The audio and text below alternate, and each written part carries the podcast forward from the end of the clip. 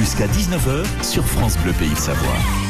Il y a toujours des passionnés qui en invitent d'autres, pilotés cette semaine par Alexandre Vibard. On prend la direction de la Haute-Savoie et aujourd'hui c'est musique et matériel vintage hein, au, au, programme du jour.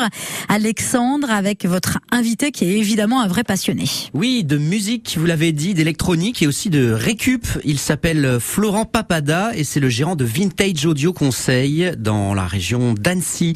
Bonjour Florent. Bonjour.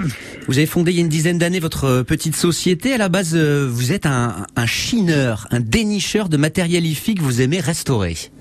Exactement. J'ai commencé un petit peu cette passion avec mon père quand j'étais petit. Euh, on s'amusait à chiner un peu sur les vides-greniers, etc. Et puis, bah, petit à petit, euh, je me suis un peu pris au jeu, la restauration des appareils. Et puis, bah, on est arrivé le métier quelques temps après.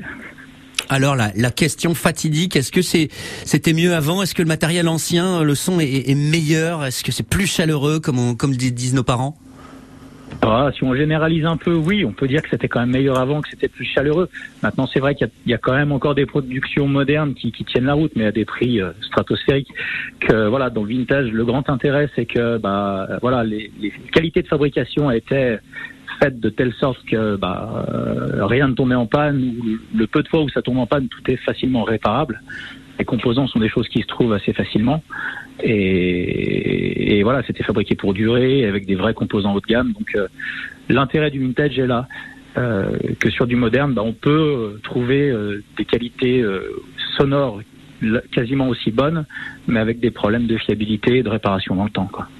Et alors, euh, vous, vous récupérez du matériel, vous le réparez, vous le vendez dans un showroom que vous avez euh, chez vous Exactement, exactement. J'ai aménagé chez moi à Toranglière un showroom dans lequel euh, j'accueille les clients sur rendez-vous. Et donc généralement, on essaye de cibler un petit peu en, avant, ah, en amont quelles sont leurs, leurs attentes. Voilà, ça me permet de pouvoir préparer euh, le matériel, euh, laisser un petit panel de, de, choix à ses clients qui finalement se décident d'arriver sur place euh, après de longues écoutes et de longues comparaisons. Il y a un côté militant chez vous, c'est-à-dire que c'est la notion de récup aussi. L'idée, c'est de, de, de, pouvoir réutiliser des trucs, de ne pas jeter, quoi.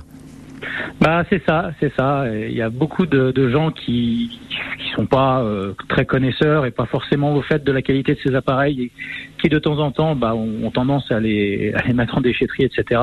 Et c'est assez dommage. Et si on peut faire en sorte que ces appareils aient une seconde vie, euh, bah, surtout dans la période actuelle, on, on parle d'écologie, on parle de plus en plus d'économie. Quand on voit les prix des carburants, etc., c'est quand même dommage de mettre à la poubelle des appareils qui seraient sauvables à moindre coût et qui ont une qualité euh, vraiment très intéressante.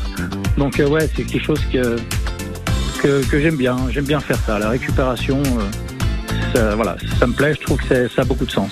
Merci Florent. Eh ben merci à vous, avec plaisir. Merci à tous les deux. Le réseau Savoyard, les meilleurs moments, c'est à réécouter ce dimanche à partir de midi. Nous poursuivons en musique. Kenji Girac, Conquistador.